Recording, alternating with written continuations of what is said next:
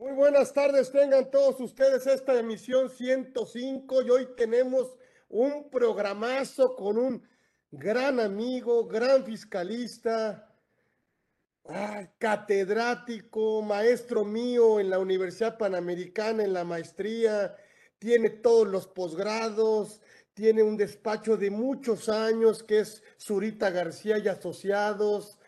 Híjole, gran expositor, ¿qué más? Ya, pues es que luego dicen que hasta se ve mal, hombre. Que, que, que, que no sé qué, que por qué tanto. Bueno, pues sí, la verdad que sí. Y entonces, pues la verdad, aunque eh, pues su currículum es muy amplio, no es que pierda el tiempo en leerlo, lo que pasa es que prefiero ganar el tiempo en escucharlo. Y entonces ahí pues está con nosotros siempre muy generosamente y siempre está obviamente pensando en el maestro Helio Zurita para que no nos deje tanto tiempo, sino que siempre esté permanente aquí conmigo, aquí en su casa, y pensamos en él a propósito para esta edición, por supuesto, pues 105, edición 105 de Conversando con Orfe, que bueno, pues obviamente ya, y todo lo hicimos especial para, para estas 105 ediciones de Conversando con Orfe, con el maestro Helio Zurita Morales, que está con nosotros, y que en este tema, que yo le digo de, no de broma, sino de vida real, el, el, el régimen complicado, el, el recode, así le llamo yo, el recode, porque es régimen complicado de desconfianza. Entonces, entonces, ¿qué mejor que nos hable del recode? Aquí mi querido maestro Helio Zurita, eh, miembro integrante, amigo de esta comunidad Orfe, no necesita grandes presentaciones y él sabe que se le quiere y es su casa, él no viene de invitado, él viene de anfitrión y hace lo que él quiere y él instruye, manda, dirige y además pues nos enseña la verdad, aprender mucho de Helio, es un agasajo. Bienvenido mi querido amigo, mi querido Helio, esta es tu casa como siempre. Así que háblanos de este, de este recode. Mi estimado Carlos, con el gusto de saludarte. Como siempre, un placer estar aquí. Y edición 105, ¿quién lo diría? Qué barbaridad, qué gusto estar acá. ¿Saben que siempre me gusta venir a estos conversatorios? Porque uno puede explayarse y compartir ideas. A ver, decimos, oye, reciclo Restico, primer punto que debiera de parecer obvio, pero hay quien no le es tan obvio, es que física y moral no tienen nada que ver, perdón, y discúlpenme que lo diga, pero de repente escucho clientes que me dicen, oye el reciclo y me hablan y me dicen, espérame, ¿de cuál me estás platicando? ¿Del persona física o persona moral? ¿Ah, que no son lo mismo? Pues no, señor, pero aparte para acabarla de amolar, ¿qué crees? Aparte de que no son lo mismo, he visto artículos donde brincan de la persona física a la persona moral. Y dice uno, oye, ¿por qué estás mezclando peras y manzanas? ¿Qué no se llama igual? O se llamará como tú quieras, pero ¿qué crees? Que no tiene nada que ver. A ver, señores, vamos a pensar un poco para entrar y calentar motores.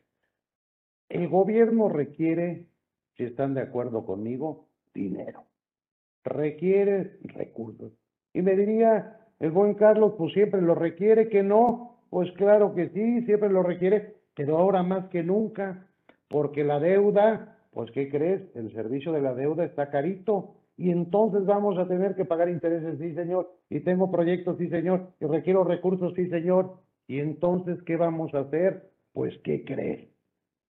Pues ya los grandes contribuyentes, pues ya de repente pues no están tan dispuestos a pagar porque los espantemos. Oye, pues vuele buscando invitaciones, ve buscando qué más podemos hacer. Pues, ¿qué crees? Que se nos empiezan a acabar las opciones y dicen, bueno, vamos a sacar un nuevo régimen para este ejercicio, el reciclo, régimen simplificado de confianza. Y en la exposición de motivos, tristemente, nos dicen, pues para que pagues y entonces te evites eso es lo triste, a contadores y gestores, es decir, por la buena págame. Ay, padrísimo. Y se ponen a hacer una cuentita donde dicen, oye, ¿qué crees? ¿Qué crees?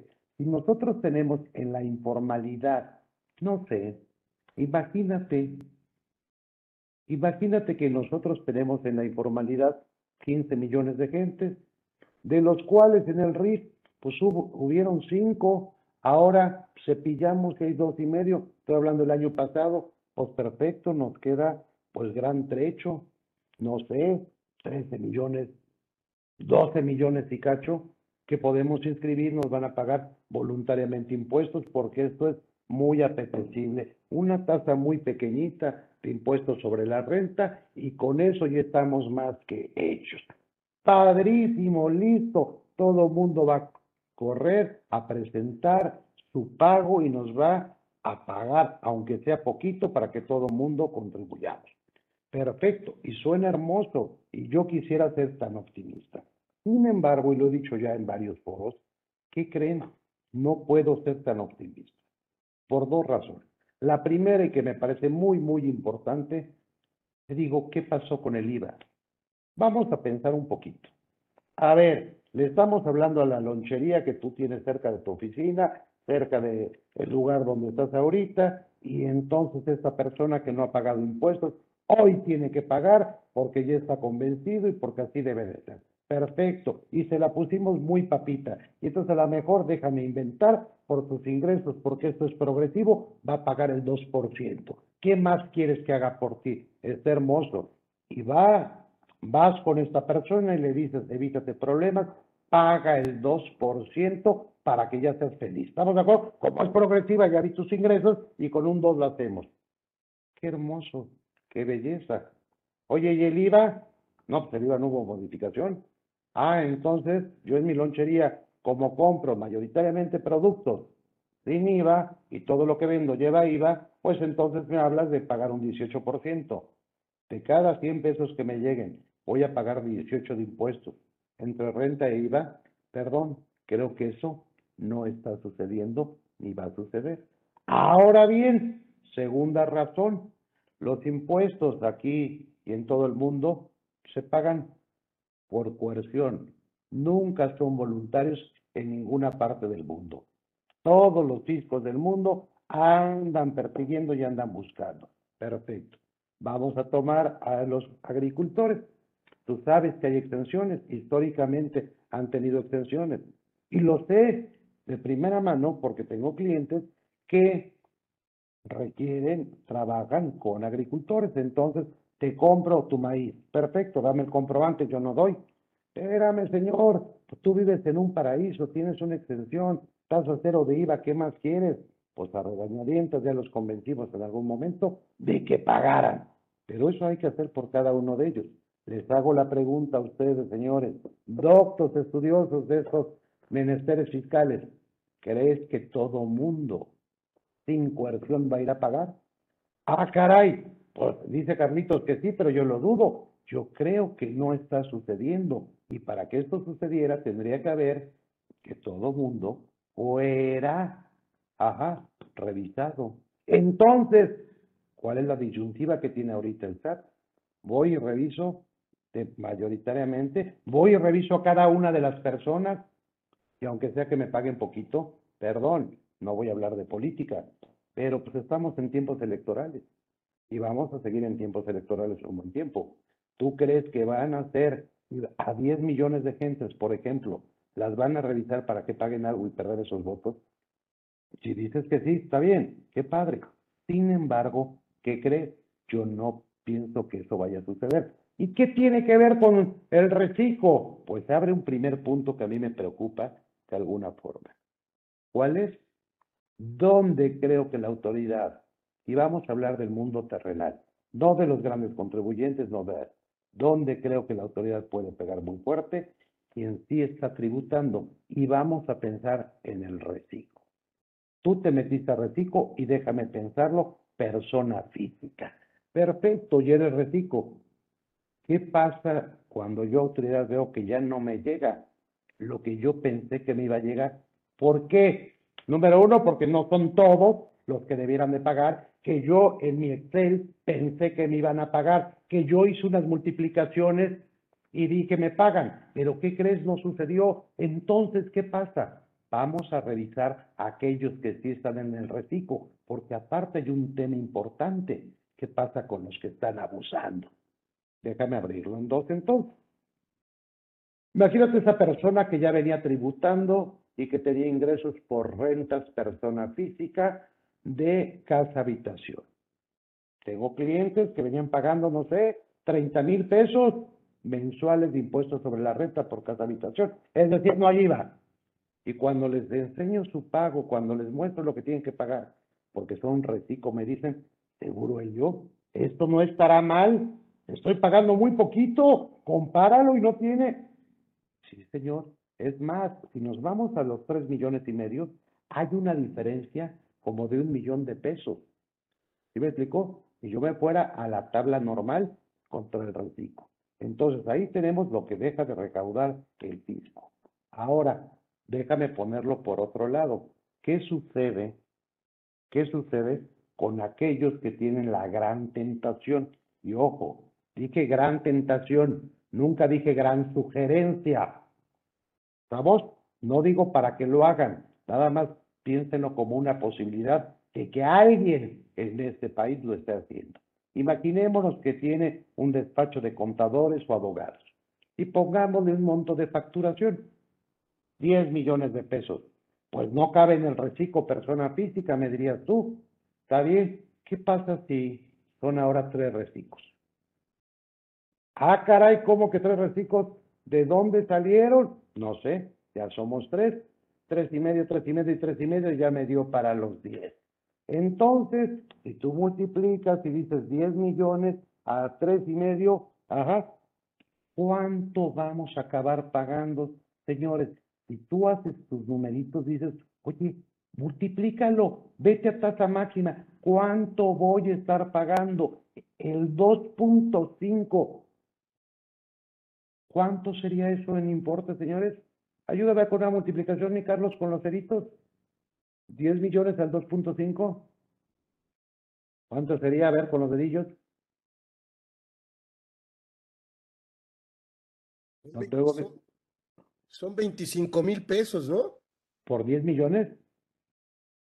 El, el 2.5. 2.5. Ay, caray. A ver, entonces, a ver, nada más vamos pensándole. Chequen los ceritos, porque luego nos falla, ¿no? A ver, imaginémonos, si tu despacho es más chico, pues quítale ceros o hazle, hazle la regla de tres. Si tu despacho es más grande, pues está bien. Nada más, a ver, situémonos. 10 millones al 2.5, ¿cuánto debo de pagar? Dice Janet, 250 mil pesos. 250 mil. Ok. Vamos a pensar, oye, pues es bastante cantidad para impuestos sobre la renta. Es el 2.5, Janet, es correcto. Nada más déjame pensar un segundo. Y vamos a pensar que dijeran, órale, págame tú tus 250 mil pesitos y estoy feliz yo fisco. Espérame, y la recaudación que se va cayendo. ¿Por qué? Porque estás rompiendo la cadena, la cadena de la tributación. No digo para que lo hagan, pero ese, ese despacho ficto, ese despacho que estoy poniendo como ejemplo, ¿qué pasa con los empleados? Si yo me voy a la ley, claro, tengo que cumplir con las obligaciones de retención, de IMSS, de todo. ¿Tú crees que lo van a hacer? ¿Tú no crees que esa persona se le va a antojar cobrar, pagar ese 2.5, después ir al banco, sacar el efectivo y pagarle a los empleados? No estoy diciendo para que lo hagan, estoy diciendo lo que va a pasar y no es que ya está pasando. Se está interrumpiendo la cadena de la tributación. Entonces, ¿qué va a suceder? No solamente es lo que yo deje de pagar como, como persona física que partí ese ingreso, es también lo que dejan de tributar este tercero, ya sea por retenciones mías o porque llegan y me dicen, oye, güerito, quiere facturas masivas, antes no me des factura, mejor se lo pago al SAT. ¿Estamos de acuerdo? Entonces ese señor ya dejó de tributar. Entonces, ¿qué creo que puede salir esto? Peor, peor, señores, que como empezó. Y Sí, yo bien entiendo la forma. Claro, Janet, porque ya no hay deducciones en persona física, reciclo, exacto. Entonces estás interrumpiendo la tributación. ¿Qué va a suceder entonces, señores? Se puede caer la recaudación. Ahora, normalmente lo que hemos visto es que en esta administración es poco probable que digan, vamos a dar un viraje. No, más bien es insistir sobre la misma. Entonces, ¿qué creo? Que tenemos reciclo hoy, vamos a tener mañana y vamos a tener en esta administración reciclo. Pero ¿qué creo que puede pasar? Una quema de brujas. Donde tú reciclo persona física, a ver si te saco. ¿Y se acuerdan que dijimos, esta tentación de partirlo en tres? Está bien, está bien. Si tú me pones un empleado tuyo y simulas, delito de defraudación calificado. Ahora la otra, señores. Y quien recibe ese comprobante, ¿qué va a pasar? Acá tenemos en Carlitos un experto en materialidad. ¿Qué va a suceder? Vamos a pensar que yo asesoro a un cliente. Yo le doy un recibo de mi despacho. No tengo problema con la materialidad. ¿Estamos de acuerdo? No tengo problema. Y es más, quieren que yo vaya a platicar con el chat. ¿Y usted qué hizo, Zurita? Hasta de memoria puedo decir. Imagínate que lo haya partido y haya puesto a mi esposa, que no tiene la más remota idea ni del fiscal ni de lo contable, pues le preguntan y va a patinar. Es decir, puede tener problema quien está recibiendo el comprobante. Entonces tengan cuidado. Si tú en tu empresa recibes un comprobante de reciclo, pues ten cuidado si realmente es esta persona y si no el fisco el día de mañana va a decir, esta persona, ¿qué crees?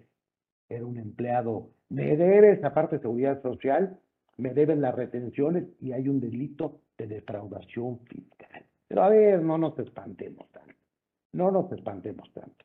Dijimos, si están de acuerdo, que son totalmente distintos, ¿cierto? Sí, es un mundo distinto. A ver, vamos a ver.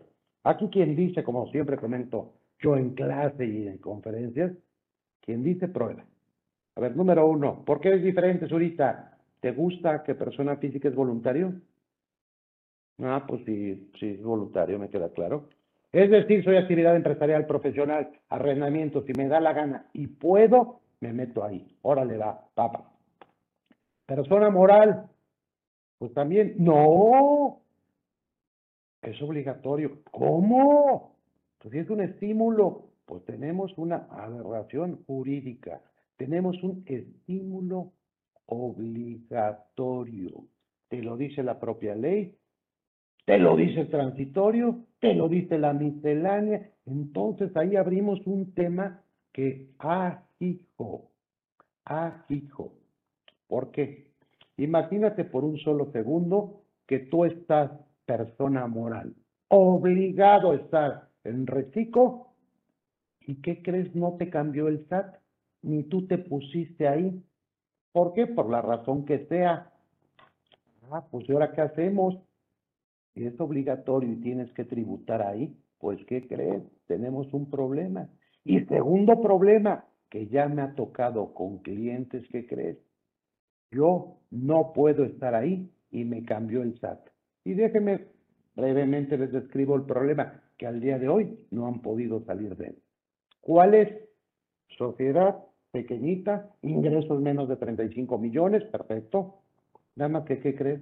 Uno de los socios es persona moral y otro de los socios es física que tiene el control de otra sociedad. Ah, o sea, por donde le veas, no puede ser reciclo. ¿Qué crees? Pues lo cambiaron a reciclo. Y el contador dice que bárbaro, el SAT es muy malo. A ver, vamos a revisar tu caso. Nunca actualizó los datos de los socios. Nunca actualizó. Entonces, ¿qué crees? Pues que el SAT en sus controles dice, por sistema, usted sí es reciclo. Está al día de hoy en reciclo sin poder serlo. Y no lo hemos podido sacar, o no ha podido el contador, sacarlo de reciclo, por más que ha tratado de aclarar. Entonces, ¿qué tenemos? La sexta modificación de la resolución miscelánea ya dio un poquito de, de, luz. En su segundo transitorio dice, oye, maestro, si tú al primero de agosto ya habías presentado el aviso, todo el año fuiste reciclo o general, dependiendo donde sea. Ah, pues muchas gracias. Perfecto. Si no lo hice, ¿qué pasa? Impuestos sobre la renta es una autodeterminación. Y entonces, ¿qué pasa? Soy persona moral, reciclo, busco compras, tengo porcentajes de depreciación mayores. Sí, pero si yo no puedo ser reciclo, ¿cuál compras? Entonces tengo un problema de aquí al cielo, de aquí al cielo. Ahora, persona moral no tengo, ajá, persona moral tengo mis deducciones, persona física no existen deducciones. Entonces, ¿dónde le ven el parecido? Es lo que yo pregunto. Ahora, fíjense bien, y Carlitos está pensando en algo. Sociedad civil. Oye, yo tengo que ser reciclo. Vamos a pensar, soy un despacho pobre, no tengo más de 35 millones de pesos del año anterior. Digo, sí me gustaría, pero no los tengo. Oye, ¿qué onda? Usted es reciclo. Pues, ¿qué crees? Que Zurita no, porque Zurita es, tiene el control efectivo de otra sociedad mercantil. Por lo tanto, Zurita está fuera. Despacho Zurita, SC. Pero vamos a pensar que Juanito SC dice, oye, yo no tengo el control, yo estoy aquí, yo estoy aquí. ¿Estamos de acuerdo? Y no tengo el control de ninguna sociedad mercantil. Pues usted tiene que ser. Oye, pero a mí no me conviene. ¿Por qué? Ingresos al cobro, como sociedad civil también voy al cobro. Entonces, ¿qué me estás dando del reciclo? Pues nada como tal. Es que las compras, pues yo qué compra voy a tener, papacito. ¿Estás de acuerdo? Compra de lápices, eso es papelería, es gasto, ¿no? Ah, caray, porcentajes de depreciación, ah, está bien, medio te lo quiero comprar, pero realmente no me convence. Y menos si me voy a preguntas frecuentes del SAT y veo que en la pregunta 10, pues de repente le dicen, oye, hijo de mi vida, ¿puedo deducir los anticipos de remanente? No, no puedes porque no viene en el listado. Entonces, como sociedad civil, ¿de qué van a vivir los socios? ¿Cómo quieres que les saque el dinero? Y aquí he escuchado yo unas cosas, espero que ninguno de los que estamos platicando las hayan dicho porque no las comparto. A ver, una de las cosas buenas que he escuchado, buenas por simpáticas, no por buenas. Pues no, espérame, ponemos una sociedad mercantil, te damos el control y ya está fuera. Sí, estás por el próximo año, papá. Ah, caray. Entonces, fíjate bien. Este año reciclo persona moral. El próximo año ya saliste porque ya no puede ser. Perfecto. Nada más que tus pagos profesionales del, del año siguiente son en base al coeficiente del artículo 58 de código. Y en servicios es el 50%. Pues me lleva, ¿no? Pues no me ayudes, compadre. Entonces, ¿a qué voy? Esa superplaneación, pues ya como que no me agradó en absoluto, porque sí me ayuda, pero para el año siguiente. Ahora, volviendo a los anticipos de remanente, pues tan fácil. Vamos a ponerlo como honorario asimilado a sueldo. Papacito de mi vida, a ver, si tú me lo pones como honorario asimilado a sueldo, llega el Seguro Social, te van a planchar. Es consecutivo. Te van a decir que hubo subordinación de la gente que está como socios o asociados tuyos y ni las manos vas a meter. Cuando te digan, a ver, honorario asimilado a sueldo es un honorario, pero ese honorario se optó porque la retención se hiciera como sueldos, pero es un honorario, por lo tanto hay un trabajo personal independiente donde tiene que haber un entregable y le pagaste anticipos a remanentes a esa persona por un millón de pesos. ¿Cuál es el entregable que dio? Pues no vas a tener absolutamente nada. Oye, pues entonces sacamos dividendos. Te hago la pregunta, ¿tienes CUFIN? No, pues no tengo. El artículo 77 no tengo de eso ahorita porque ningún año he ido pagando, todo lo retiraba. Perfecto, entonces, ¿qué va a suceder? Te pago el dividendo, perfecto. El artículo 10, ahí te va tu dividendo, perfecto. Piramida, sale por 1.4286, sale por el 30%, sale, lo pago. Y luego, tú lo acreditas al anual y el pago provisional te va a matar. Pero aparte, 140, segundo párrafo, retén el 10%, pues vas a quebrar ese despacho. Entonces, ¿qué harías? Pues mientras el sistema lo siga permitiendo, timbrarlo como anticipo de remanente. ¿Por qué? ¿Por qué? ¿Por qué te, qué te dice la ley? Anticipo remanente es un asimilado para efectos de la ley de impuesto sobre la renta a sueldos y salarios. no es para efectos de retención, es para toda la ley de impuestos sobre la renta. Entonces yo creo que ahí tienen mayores elementos. Sin embargo, tenemos una tiranía actualmente, si están de acuerdo conmigo, la tiranía de los sistemas. Ya no manda la ley, manda lo que te deja hacer el sistema. A lo mejor yo tengo derecho por A, por B, por C. Sin embargo, si el sistema ya no me deja timbrar, ya me molesta. Y es más, déjenme decir algo, nada más que si preguntan yo no lo dije. ¿El artículo 27 no debió de haber sido modificado? ¿Cómo? ¿En qué sentido? A ver, hagamos un poco de memoria.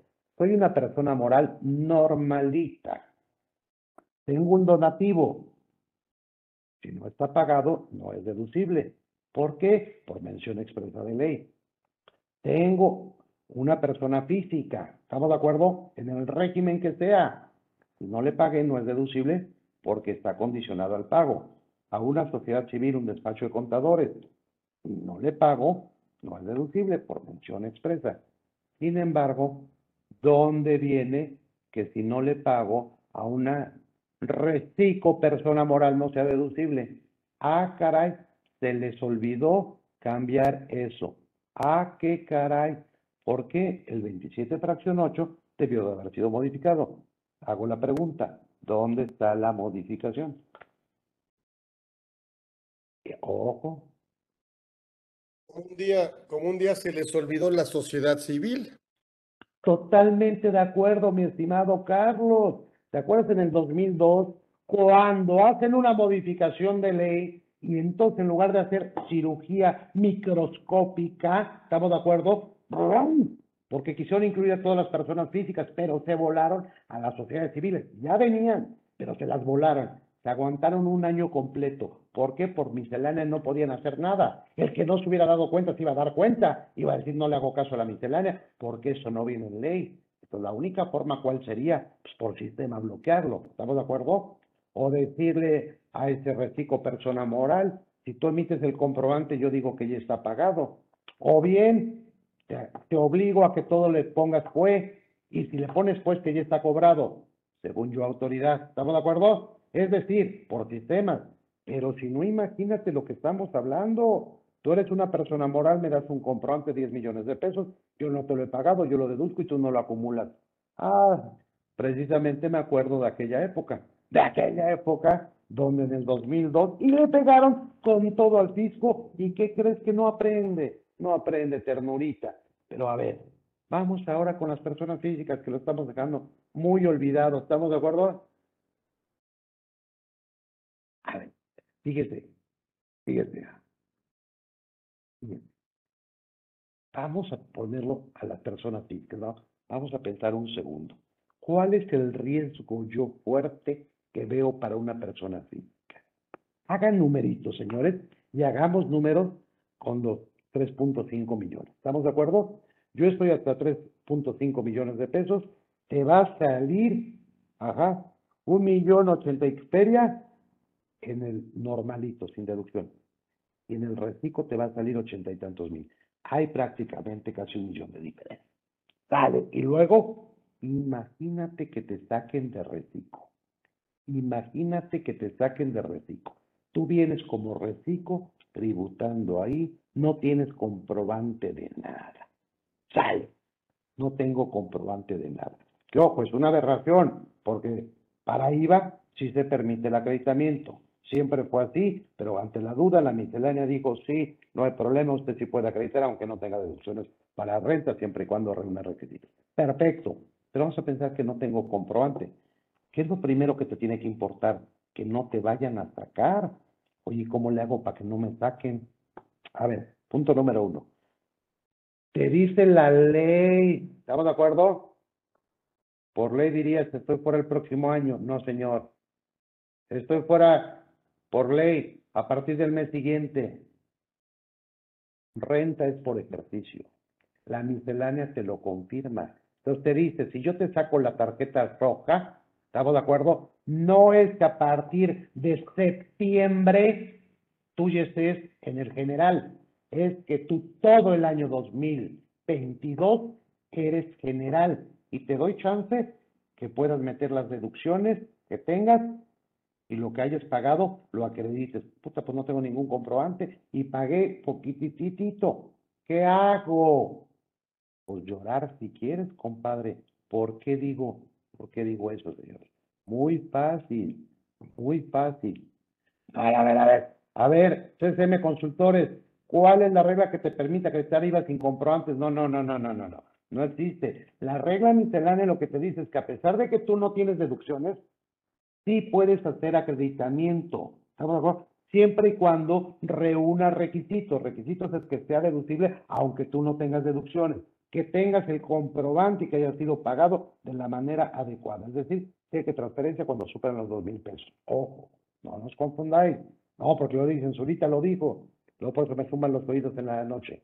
A ver, entonces, regresemos acá. ¿Qué pasa entonces si yo no tengo comprado? Puta, me sacan y de dónde saco el millón de pesos para pagar. ¿Estamos de acuerdo? Tú dices que no me saquen. ¿Cuáles son las causales de que me saquen? Pues uno, imagínate que tienes tu cliente y de repente en el mes de noviembre, me voy a poner así tétrico, noviembre, diciembre, hago un gran trabajo y me pagan un millón de pesos, el cual me saca de reciclo. Yo venía con mis 250 mil pesitos que iba yo cobrando y cobrando y cobrando y cobrando. Yo era feliz. Y de repente, noviembre, diciembre, un millón de pesos. El caso es que ya en la suma ya estoy pelado. ¿Qué sucede? Imagínate pues que tengo que todo lo que yo tenía anterior no sirvió para nada. Debo este dinero. Ahora bien, dices, puta, pues entonces no factures de más, no cobres de más porque estás fuera. Sí, pero también si revisamos nosotros un poquito en la ley, una de las causales es no emitir comprobante por todos los ingresos. Imagínate que yo, autoridad, veo que me estás pagando muy poquito. A mis ojos tú ya estás obteniendo un beneficio que no debe ir. Ya te excediste. ¿Estamos de acuerdo? Voy, te reviso y digo, ¿por dónde, por dónde, por dónde? Por estados de cuenta, papá encuentro un depósito, un depósito sin CFDI y estás feliz. Uno solo, no tiene tolerancia. ¿Qué haría yo como autoridad si estuviera yo ahí? Toco madera, pero si estuviera yo ahí, revisaría reciclos personas físicas, estados de cuenta, y con uno que te encuentre que no sea, te saco. ¿Está papita o no? ¿Está fuerte o no? Entonces, creo que hay filones, espero, no sé si hay gente de, del SAT ahorita escuchando, bueno, Espero que no vayan con el chisme, compañeros, pero mire, yo por estar, yo buscaría mis filones de oro. Personas físicas, chécate estados de cuenta con un depósito. Oye, es que fue la tanda, fue la vaquita para comprar los boletos de la NFL que hicimos con los cuates. Pues sí, demuéstramelo. Demuéstrame que eso no es un ingreso. Y si es efectivo, ya te cuento cómo me lo vas a poder demostrar. E incluso déjenme hacer un paréntesis. Déjenme hacer un paréntesis. ¿Dónde creo que la autoridad también va a encontrar un, un filón de oro? ¿Saben? En el Airbnb.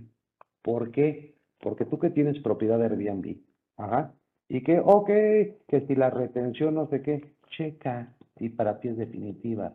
Porque a lo mejor por los ingresos que tuviste no es definitiva. Entonces debiste de haber pagado en el régimen general de ley te van a planchar. ¿Y por qué tomo este ejemplo? No es publicidad de Airbnb, estoy hablando de todos aquellos que tienen este tipo de renta.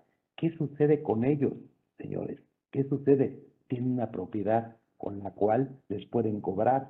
Si estamos hablando del otro pobre que maneja un coche, pues está más complicadito, ¿estamos de acuerdo? Sin embargo, tú que tienes una propiedad que vale X millones, eres presa fácil para la autoridad. Entonces creo que ahí también pueden apretar y apretar con todo, porque muchísima gente no está pagando, lo cual es un suicidio, porque le están informando periódicamente de lo que te están pagando. Entonces nada más es juntar una base con la otra y van ir sobre ti.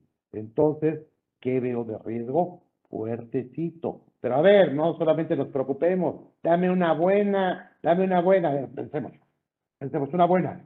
Soy retico persona moral. ¿Qué pasa con mi inventario? Yo no he hecho la deducción. ¿Estamos de acuerdo? Porque yo estaba en costo de venta. Entonces, ¿qué me dicen? Te doy chance de lo que tú tenías como inventario. Cuando lo vendas, lo deduces, como si fuera costo de venta. Pero aparte tú deduces las compras.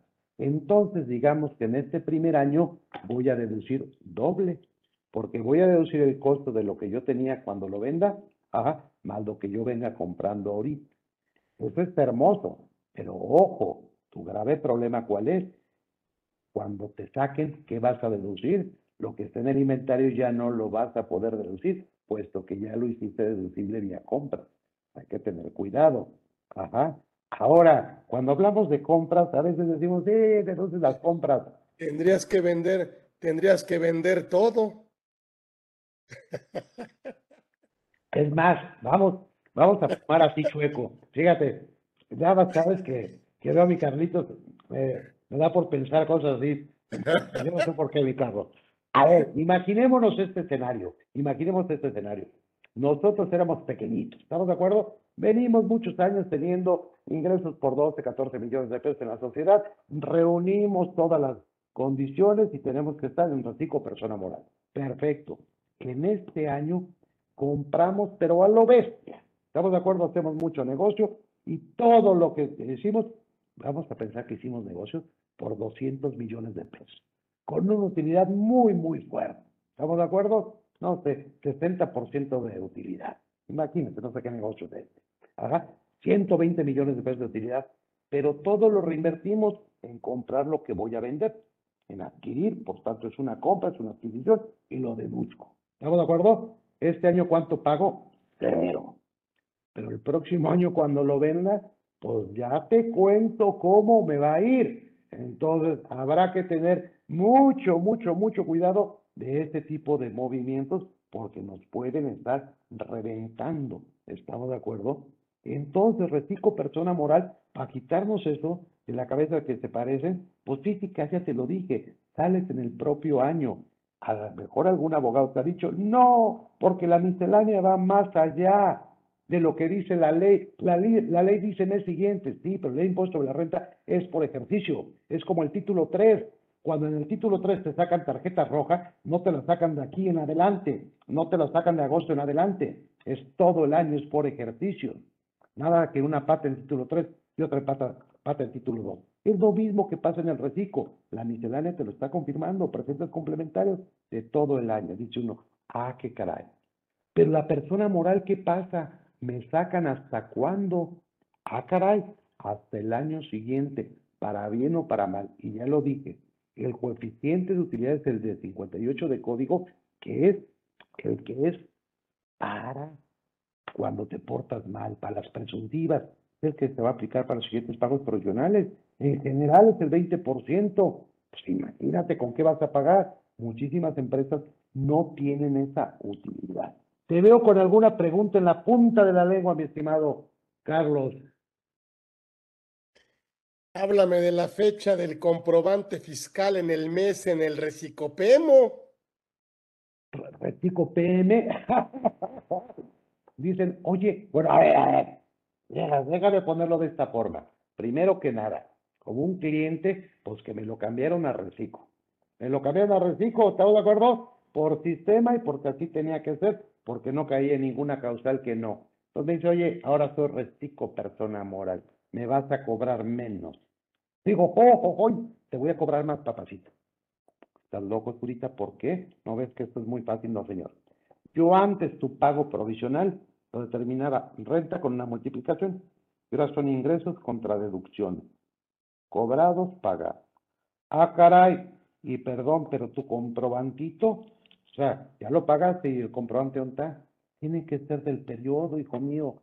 Si no me das del periodo, y acuérdate antes, persona moral normalita, ¿qué pasaba? Déjenme les pongo el ejemplo de un cliente. Este cliente el día de hoy le están comprando un inmueble por 120 millones de pesos que está totalmente depreciado. Totalmente depreciado. Dice, ¿cómo me ves, puta? En feria, hijo mío. Pero no te apures. Lo vende en agosto. Sí, está bien. Pues tenemos septiembre, octubre, noviembre, diciembre para renta, para ver qué hacemos. ¿Estamos de acuerdo? Lo que sea, lo que sea. Pero si fuera persona física, estamos a días de definir qué hacer. Entonces, tú eres persona moral, sí, pagaste, sí, y el comprobantito precioso y bonito. Si es del periodo, no, tú no lo puedes decir, papá. Ah, caray. A mal acostumbrado que estabas a andarlo pidiendo después, ¿verdad? está, está fuerte, ¿no es cierto? Entonces, a ver, a ver, oye, ¿me conviene estar en un reciclo persona moral? A ver, por las compras es excelente, sí. Por el lado de las depreciaciones, sí. No por el lado de automóviles, que es donde mucha gente quisiera que hubiera algo, pero sí tiene mejores tasas. Por ejemplo, un equipo de cómputo, 50%, pero son meses completos de utilización, porque son las mismas reglas de la persona moral. Para que no te vayas corriendo a comprar un equipo de cómputo pensando que vas a meter en el 2022 la mitad de su valor. No, lo compras hoy y entonces tienes septiembre, octubre, noviembre, diciembre, tres meses completos. Lo demás es lo que puedes meter. 50 entre 2 por 4. ¿Estás de acuerdo? Una tercera parte nada más. Es lo que meterías, me, me conviene y me gusta. Esa es la gran parte. Lo que es criticable es que sea un estímulo obligatorio. ¿Vamos? Pero ahora bien, para la persona física, para la persona física, decíamos conviene, pues más que conviene. Ahora bien, vamos a ponerlo, vamos a pensar que yo estoy ahí y dices, oye, ¿en qué casos no convendría? Persona física, pues si tú tienes pérdidas, por ejemplo, ¿estamos de acuerdo? Porque tú tienes mucha deducción, tú no vienes pagando renta, ¿cuál es tu problema? Ah, pues sí, es más que obvio, Zulita. Pero lo que me preocupa es cuando tú dijiste que sí podía hacer y no lo puedes hacer. Y déjenme ponerles un caso de una empresa que trabajamos en el despacho. Pues una de las personas que asesora y trabaja con la empresa dice, sabes que ahora ya me van a pagar más dinero porque le pagan en base a, a lo que se produce para no entrar en más detalle. Le van a pagar una buena lana. Entonces yo le dije, bueno, pues hay que ver, no sé qué, no sé qué. Está bien. Dice, ¿qué crees? Ya no, ya no es necesario. ¿Por qué? Porque ya mi contadora me dijo que mejor le facture con mis hijos como reciclo a la sociedad. Digo, a ver, papatito, para empezar, para empezar, en la sociedad tú eres socio, tú eres socio de la sociedad y tus hijos son partes relacionadas. ¿Por qué? Porque existe vinculación en los términos de la ley aduanera. La ley aduanera, cuando hablamos de parte relacionada a persona física, nos acaba mandando al final a la ley aduanera y familia es parte relacionada. La regla miscelánea te dice, siempre y cuando no obtengas un beneficio comercial. Entonces, perdón, pero la sociedad la estás poniendo en un mega riesgo. ¿Estamos de acuerdo? Número uno, que me lo van a tumbar como no deducible, pero a tus hijos vas metiendo una mega bronca porque no pueden ser técnicamente reciclos. Entonces, ahí es donde tenemos problemas. Ahora, ¿qué problema también le veo, señor? Me parece que está muy poco regulado lo que es el reciclo. ¿Por qué? Porque tenemos pocas disposiciones en la ley y fue de volada. Y entonces, oye, pues complementalo como puedas, complementalo, ¿sabes qué? ¿Cómo lo podemos complementar? Pues no sé, pero tú ponle ahí, ponle algo. Ajá.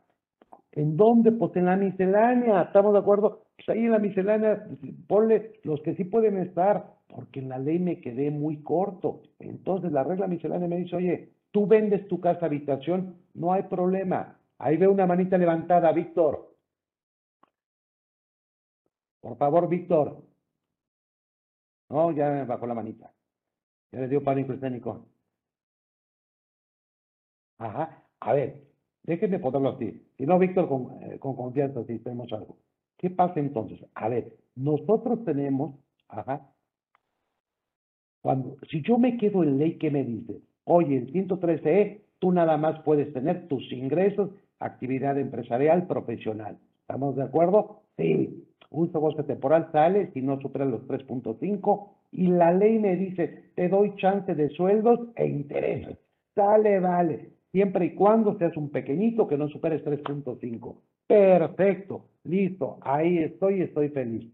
Oye, espérate, vendí mi casa habitación. Dice, híjole, se nos olvidó en ley. Pues vamos a ponerlo ahora. ¿Estamos de acuerdo?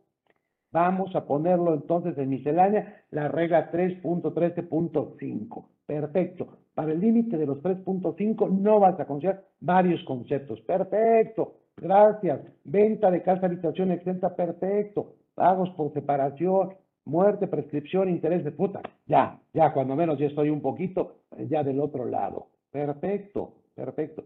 Sin embargo, lo que dice la regla miscelánea, ¿saben qué es? Estamos hablando de ingreso exento por casa habitación. ¿Y si no es exento?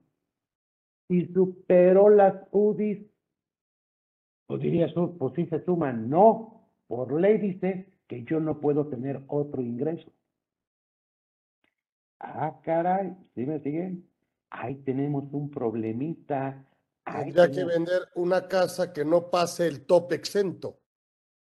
pero, pero es que aquí hay pura gente de nivel, mi Carlos, y todos pasan el exento. ¿Qué hacemos? Dices, pues no la vendas este año, ¿estamos de acuerdo? Ah, caray, estamos preocupados, ¿cierto o no? Entonces dices, oye, ¿qué hacemos? ¿Estamos de acuerdo? Ahora, déjame ponerlo otro, otro que me preocupa. ¿Quién no puede estar en el reciclo? Ah, pues tú eres socio de una sociedad. Tú tienes ingresos por asimilados, no puedes ser reciclo. Todo mundo lo sabemos, ¿cierto o no? Sí, es correcto. Y luego, ¿cuál es el problema? Imagínate que tú, que tienes tus ingresos por ahí por honorarios, tú piensas que la empresa cobras por sueldos y ¿qué crees? Estás cobrando por honorarios asimilados. ¿Estás de acuerdo que estás fuera del reciclo? Imagínate si ahí te metieron. Ahora, si yo estoy de socio, ajá, si estoy yo de socio, no tengo problema. ¿Estamos de acuerdo? ¿Por qué no tengo problema, señores? Si estoy de socio, sí, pero ¿de dónde? El colegio de abogados, no hay problema porque es título 3. No hay problema. Y la miscelánea en su regla 3.3 de punto 10 me dice, sí puedes tributar siempre y cuando esté en el título 3. ¿Estamos de acuerdo? ¡Ay, padrísimo! Y no te dé ningún beneficio sobre el remanente. Ah, pues perfecto a mí en la barra de abogados, el colegio de contadores, yo soy socio y nunca me han dado nada. Perfecto. No sé si está por ahí mi estimado Carlitos. Ya se me fue mi Carlos, le quería yo preguntar. Sí, y no, de alguna manera están quitando que seas integrante de, de donataria autorizada, que ni siquiera podría pagarlo, o sea, esa sí podría, o sea, no, no podrían repartir ni siquiera remanente, ¿no? Una donataria no puede, tiene prohibición expresa si no pierde la calidad de donataria. Pero fíjate, mi estimado Carlitos, imagínate que tú eres socio de un club deportivo. ¿Este club deportivo es título 3? Pues yo no lo veo en el 79, por más que le es título 3? Yo no lo encuentro. No, y entonces, ¿qué pasa con esa regla 3.13.10? Pues no llega hasta allá. Perdón, pero no llega hasta allá. Ay, caray. Entonces, si eres socio de un club deportivo, no puedes estar en este régimen. Porque entonces, ¿qué pasa? A ver, yo me voy al 113E. Prohibido ser reciclo, socio, accionista o integrante de una persona moral o parte relacionada. Perfecto. Oye, pues está muy amplio. La miscelánea corrige un poquito la página y dice, oye, si eres de título 3 y no te da beneficio sobre el remanente, no hay cohete. ¿Está bien? ¿Y dónde está el club? Hago yo la pregunta, ¿estamos de acuerdo? Ahora también me ha tocado otros casos donde hay gente que sin saberlo era socio. Y digo sin saberlo porque obviamente en algún momento firmaron, pero acuérdense cuando había que tener cinco socios entonces firmaron, ya hace 500 años le firmaron a alguien y están con el 1% de una sociedad, pues no puede ser reciclo. Déjenme poner, déjenme ponerlo de esta forma. A ver, vamos tratando de concluir algunos puntos. ¿Dónde está mi preocupación fuerte? Número uno, que me confundan el reciclo física con moral, eso ya es una aberración porque no tiene nada que ver. Y la otra vez un buen amigo, que es buen fiscalista, estamos discutiendo un punto del reciclo. pero de repente me mezclara una con otra. Le digo, espérame, ¿de cuál me estás hablando, compadre? Me estás hablando del reciclo físico moral, porque tú me pones unas reglas para uno, para el otro, que no estoy de acuerdo. Vamos viendo de qué hablas. Ah, pues sale. Primero entonces definamos claramente. Después hay que tener mucho cuidado con las condiciones por las cuales puedo yo estar fuera. Imaginémonos que soy persona moral, soy un reciclo. Y déjenme poner un escenario fácil. Soy la empresa A y soy la empresa B. La empresa A tiene un accionista, Helio Zurita, y Helio Zurita tiene el 1%. Ah, padrísimo. Y la empresa B, Zurita es dueño del 90%. ¿Estamos de acuerdo? Y vamos a pensar que ambas empresas facturaban el año pasado menos de 35 millones de pesos. La lógica te diría que la empresa B, donde Zurita tiene el 90%, no puede ser reciclo. Eso te diría tu lógica. Sin embargo, ¿qué es lo que dice la ley? La empresa A, tú no puedes ser reciclo cuando uno de tus socios o accionistas o integrantes tenga el control efectivo de otra persona moral, sociedad mercantil. Por tanto, entonces, A está fuera de serlo y B reciclo. Suena exactamente al revés, pero si checamos la disposición, ahí está. Ahora, ¿qué pasa con muchos de los despachos? Se tienen socios B, se tienen asociados, ¿cierto o no? Chécate. Entonces, ¿qué pasa? Tú sabes si alguno de tus socios chiquitos, socios B o asociados, tiene el control de otra sociedad mercantil. A lo mejor tienes un empleado muy emprendedor que puso por ahí su sociedad, donde él es el mero mero, y tú andas tributando en el reciclo y no puedes serlo. Entonces, tenemos que tener cuidado. ¿Qué me preocupa entonces a mí, señores? Creo que los números en lo que respecta al reciclo físico y moral no le van a salir a la autoridad. ¿Qué tengo? ¿Qué tengo mucho miedo? Una quema de brujas, donde justos por pecadores paguemos. ¿Vamos? Ajá. ¿Qué he hecho yo con los pocos reciclos personas físicas que me ha tocado acá en el despacho. Por ejemplo, el caso lo tengo aquí en la mente, un cliente, ¿estamos de acuerdo? Que tiene sus empresas, tal.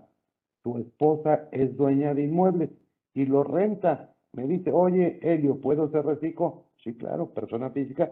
Tu esposa sí puede ser reciclo. ¿Estás de acuerdo? Tú no por todas las cosas, ya. Pero tu esposa sí puede ser reciclo, no tiene nada que ver contigo, nada que ver conmigo. Perfecto, ahí te van lo que te voy a decir que necesito que haga tu esposa. No quiero un solo depósito por ningún concepto, ningún concepto en su cuenta de cheques que no es un ingreso de reciclo. Si hubiera un traspaso tuyo a ella como un donativo, por ejemplo, lo quiero ver perfectamente documentado y al final de año vamos a ir al notario. ¿Estamos de acuerdo? Para que le ponga palomita, vamos con el notario y todo lo que hubo de donación y se va a declarar. Pero la tanda y no sé qué cosas, que te lo depositen a ti, jamás a tu esposa. Esa es la primera regla. La segunda regla, en tu empresa no quiero ver un solo comprobante de tu esposa. Haya hecho algo o no. No me importa si es real o no. Es diseñadora. La diseñadora no me importa qué hizo, qué no hizo para tu empresa. No se puede facturar porque ley y miscelánea en mano la pueden sacar. Entonces, todo lo que te estás ahorrando lo vas a pagar con crédito. Es decir, si ves a alguien ahí, tienes que buscar blindarlo. De otra forma, lo pueden reventar. Presta esto para el mega, mega abuso. ¿Vamos? Te veo muy pensativo, mi Carlos. Normalmente estás muy, muy colaborativo. Ahora ya te dejé preocupado. ¿Qué pasa? pues me estás dejando con operaciones con público en general.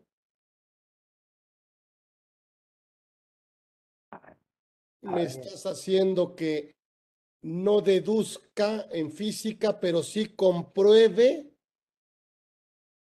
para efectos del acreditamiento si expido facturas.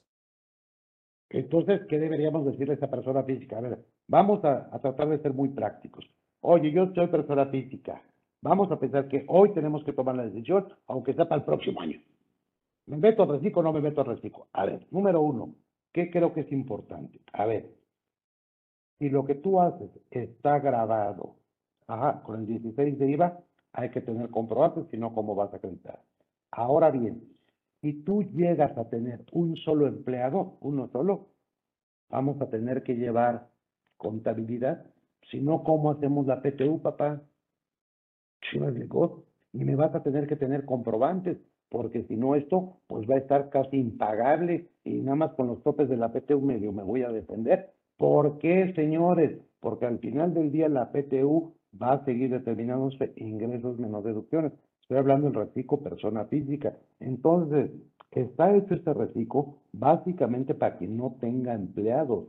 Me preocupa muchísimo, como dije en un inicio, que se va a romper ese esquema de tributación, donde a mí, si no me sirve el comprobante, si a mí pagar un sueldo, por ejemplo, que por obvio no lleva IVA, si ya no me sirve y me cuesta mucho por retenciones, seguridad social, etcétera, etcétera, pues tengo un incentivo perverso a pagarlo por abajo del agua. ¿Estamos de acuerdo? Entonces, ¿qué va a pasar?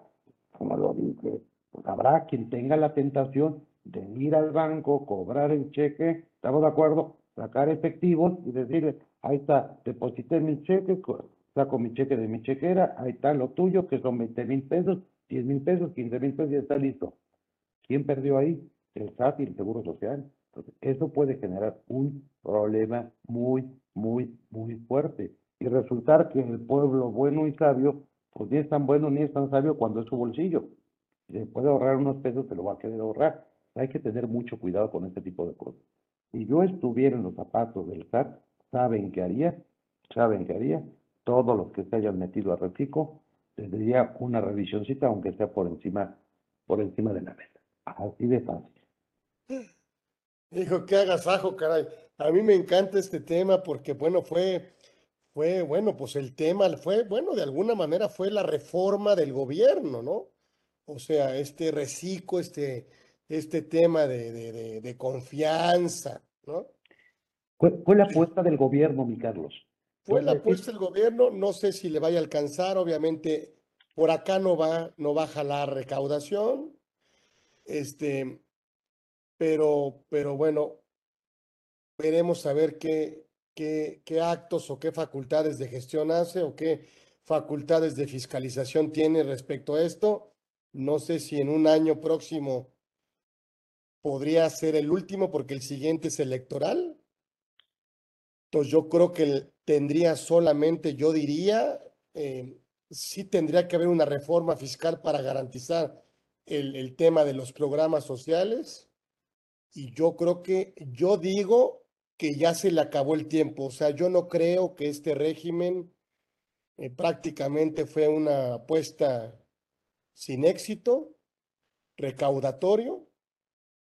Y lo que sí hay que entender es que los que quisieron también apostarle, pues simple y sencillamente, pues terminar bien. O sea, no, no cometer algún tema para, porque en física prácticamente si te portas mal y cometes algún pecado, te dice la ley, nunca estuviste para mí. Aquí están los santos. O sea, aquí están los santos. En la moral, por lo menos le apuestas el ejercicio y lo terminas. Pero en las sociedades civiles prácticamente no conviene porque, pues, al no poder deducir los anticipos, te va a costar pues al menos un 42% sacar el dinero. Así que yo no sé si sea más fácil evitar estar que estando y, y perdiendo. el, problema, el problema, mi Carlos, es que si ya empecé ahí, persona moral, el año, ya no debo hacer nada para salir, porque saldría hasta el próximo año técnicamente ya me tengo que aguantar como los buenos, ¿no? Lo ya tengo, que, terminar. Entonces, pues yo te diría que si algo pudiera llegar a, a generarme una base fiscal, pues yo te diría, en sociedad civil me cuesta trabajo entenderlo, pero en una mercantil, pues meterle capital, meterle deuda, meterle lo que quieras, y como a la antigua, mi querido maestro, sobreinventariarte. claro, a lo mejor habrá quien diga hago una planeación fuerte. Claro, es más, déjeme exagerar para finalizar y no robarle más el tiempo de nuestro selecto auditorio. Pues compras es todo aquello que yo vendo. No pensemos nada más en comprar lápices o plumas. Porque si yo compro y vendo casas, es la compra, ¿no? ¿Y el terreno sería deducible como mercancía? Yo creo que no. Ese, ese nos da mucho tema para otro, porque ahí tienes un estímulo para desarrolladores, creo. Creo que ahí estaría cuesta arriba. Pero a lo No mejor, mi si- Carlos, Eh, eh, estaría bueno.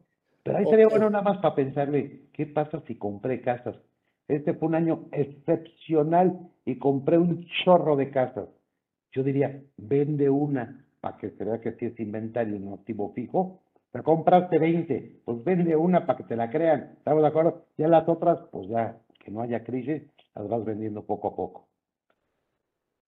Pero ya, ya, portémonos bien. Híjole, oye, déjame pedirte que parte uno, parte uno, ¿no? Oye, continuará, ¿no?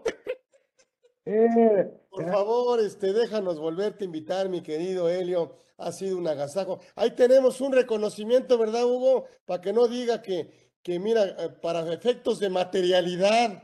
Ah, perfecto, ¿no? Ahí está. Justificante con mi esposa para eh, que vea dónde estoy. Tenemos gra- grabación, asistencia, diploma. Materialidad, mi Carlos. Yo no sé si la autoridad diga, no es, no es suficiente para mí. Necesito algo más. Este, es que yo ya te di todo, sí, pero no eres tú, soy yo, como dice. No es que seas tú, soy yo, no. Sí, Es un gustazo. Como siempre, un gustazo, mi Carlos. Exacto. Bueno, pues nos despedimos con todo nuestro agradecimiento y con todo nuestro cariño. Por supuesto, aquí en el en Conversando con Orfe, la edición 105, estuvo, créanme, el maestro Helio Zurita Morales, como siempre, pero no vino de invitado, vino de anfitrión. Así que lo vamos a seguir invitando aquí a su casa para que haga lo que él quiera. Así que, pues ahí estamos, lo seguiremos buscando y le seguiremos pidiendo temas, fechas, todo, y pues él nomás nos va diciendo y nosotros pues vamos haciendo lo que él nos diga. Así que gracias a todos por habernos metido aquí en esta edición de Conversando con Orfe. Nos vemos el próximo miércoles, 13 horas. El maestro Helio Zurita estuvo con nosotros aquí en Conversando con Orfe. Gracias, gracias. Abrazo, Gracias, Helio querido. Gracias, amigo. Gracias. Nos vemos.